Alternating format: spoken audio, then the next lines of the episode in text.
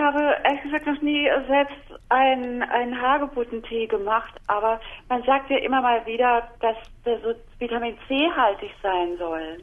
Jetzt, zum einen wissen Sie zufällig, kann man da einfach die Hagebutten aufschneiden und den aufbrühen. Und was mir aber an für sich wirklich wichtig ist, wie kommt denn das, dass wenn der Tee aufgebrüht wird, dass der Vitamin C-Gehalt noch so hoch ist? Das wird ja immer wieder gelobt.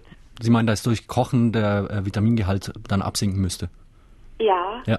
Frau Vogelsang. Und das wird man durch Hitzeanwendungen auf jeden Fall bei Vitamin C immer haben, dass es sich in der Hitze schneller abbaut.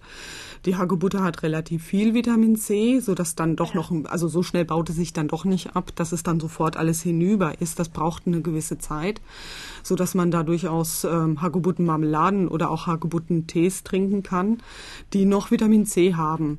Wer ganz sicher sein möchte und gar nichts erwärmen möchte, der kann sich einfach äh, Vitamin C reiche Kost nehmen in Form von Vogelmiere essen oder ähm, ja Orangen essen, Kiwi essen ja, all die guten Früchte, die man jetzt im Laden bekommt. Dann weiß ja. man nämlich auch, was man hat. Und wenn man Appetit drauf hat, dann hat man da auch meistens einen Mangel.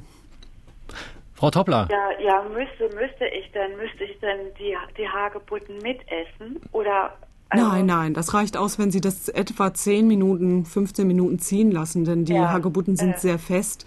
Da werden Sie nicht nur fünf Minuten brauchen, bis es ähm, und, ausgezogen und kann man, ist. Kann man die, kann man eigentlich, kann man die eigentlich ähm, aufschneiden und brühen. Ja, das können Sie machen. Ja, die okay. können die Kernchen noch rausnehmen, weil die so ein bisschen nach Maggi schmecken, aber es macht ja. auch nichts, wenn Sie die Kernchen drin lassen.